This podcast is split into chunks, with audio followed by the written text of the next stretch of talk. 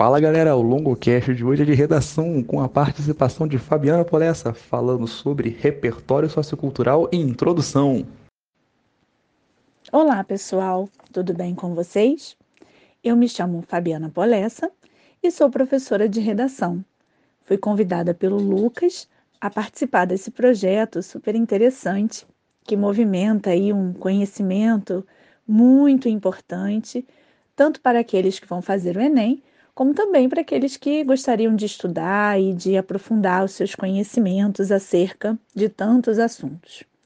Hoje, em redação, nós vamos falar sobre um aspecto muito importante e também gerador de muitas dúvidas, que é o repertório sociocultural.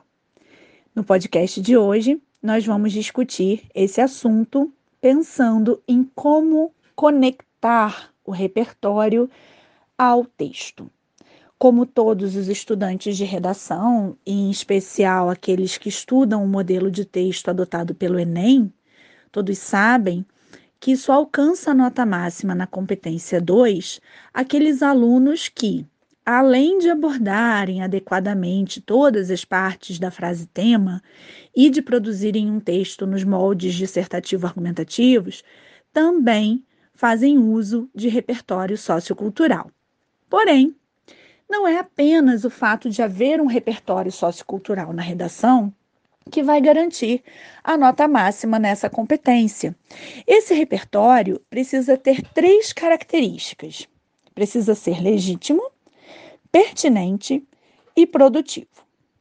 Para ser legítimo, esse repertório precisa estar ancorado em alguma área do conhecimento, em dados, em fatos históricos, figuras de autoridade, enfim, um repertório que seja de fato acessível à maior parte das pessoas, pelo menos.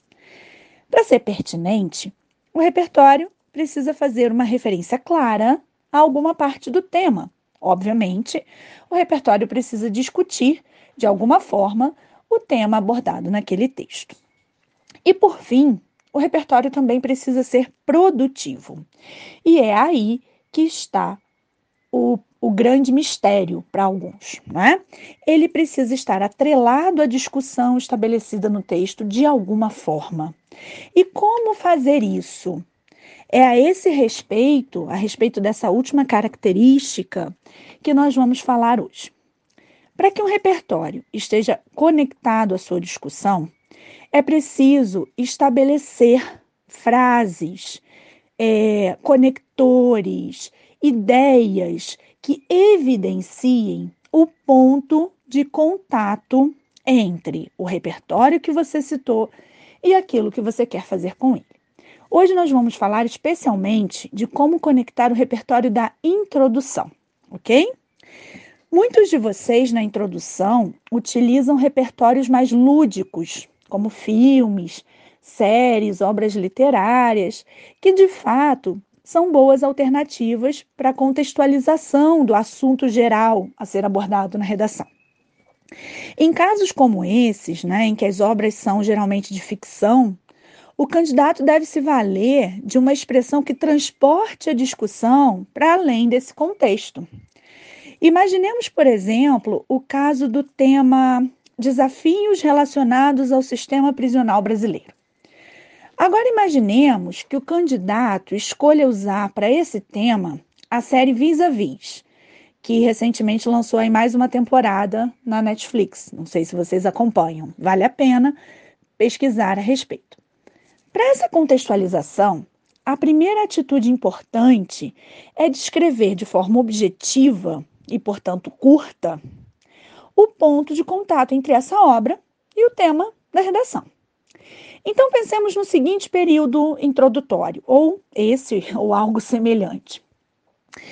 Na série Vis a Vis, exibida pela plataforma Netflix, a personagem Macarena, condenada por um crime de desvio de capital da empresa na qual trabalhava, vê-se detida no Presídio Cruz do Norte, no qual sofre diversos tipos de violência o que a leva a praticar outros delitos em busca da sobrevivência. Pensemos em algo como esse, essa contextualização.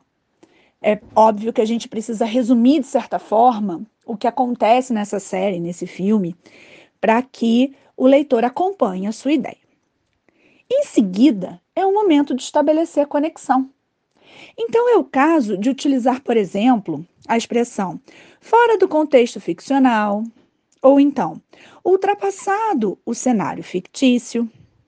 No Brasil atual, são muitos os detentos que vivem situações que também violentam sua dignidade, assim como ocorreu com Macarena. Observem como que nessa conexão nós não trabalhamos só com a expressão fora do contexto ficcional ou ultrapassado o contexto ficcional.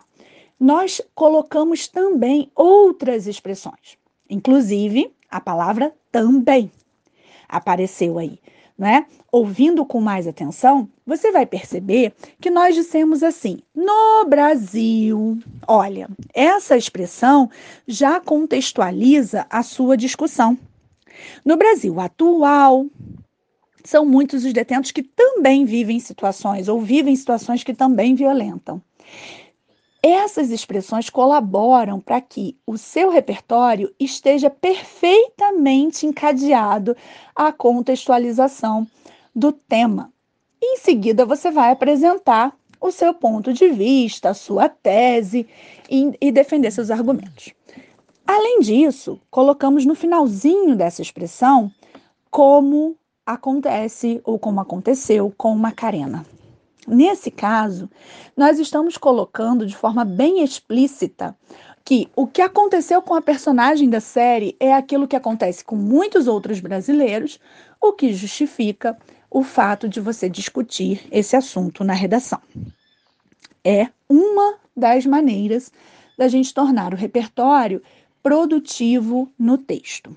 Lembrando que ao final dessa redação, ao final da conclusão, é importante que se faça uma retomada também a esse repertório. Né? Depois de propor as intervenções todas, vocês podem dizer: é, dessa forma, os brasileiros terão é, um destino diferente daquele que aconteceu com Macarena, é, em virtude das mudanças e tudo mais.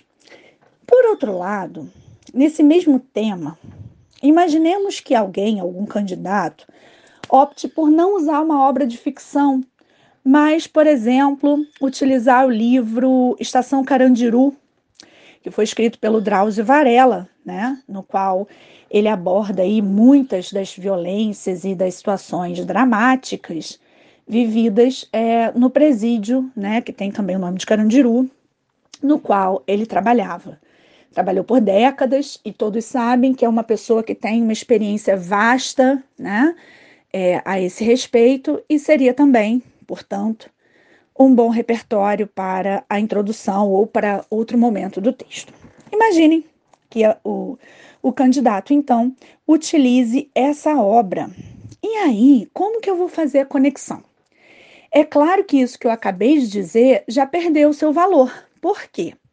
Não é uma obra de ficção, é uma obra que foi organizada a partir de relatos é, de fatos, né, os quais o, o Drauzio e outras pessoas viveram. Nesse caso, a conexão vai precisar ser outra. Nós podemos trabalhar com a ideia, por exemplo, de para além do relato do médico, ou para além dos fatos narrados na obra, fatos, observem. Assim como nas narrativas tecidas por Drauzio, ainda hoje são extremamente precárias as condições em que se encontram os presos no Brasil. E de toda forma, nós estaremos conectados também, né, entre repertório e discussão na introdução do texto. É importante fazer isso na introdução, embora a gente saiba que não existe é, exatamente um lugar no qual o corretor busca o repertório no texto do candidato, não existe uma obrigatoriedade de que o repertório seja feito na introdução. É importante a gente saber que isso também, apesar de não ser, também não, apesar de não ser uma exigência, colabora, de certa forma, para a organização da sua mente, enquanto autor de uma redação, enquanto estudante que está praticando a redação, e também colabora para que o avaliador identifique de cara que você utilizou o repertório. Já na introdução, ele vai perceber que você está fazendo referência a um repertório produtivo, pertinente, legítimo. Ele já vai se despreocupar com esse ponto da sua redação desde a introdução. Então é isso. Eu agradeço a paciência de quem está ouvindo até agora me coloco à disposição caso haja alguma dúvida e desejo muito boa sorte para vocês no exame, né, na próxima edição do exame. Um beijo e até logo.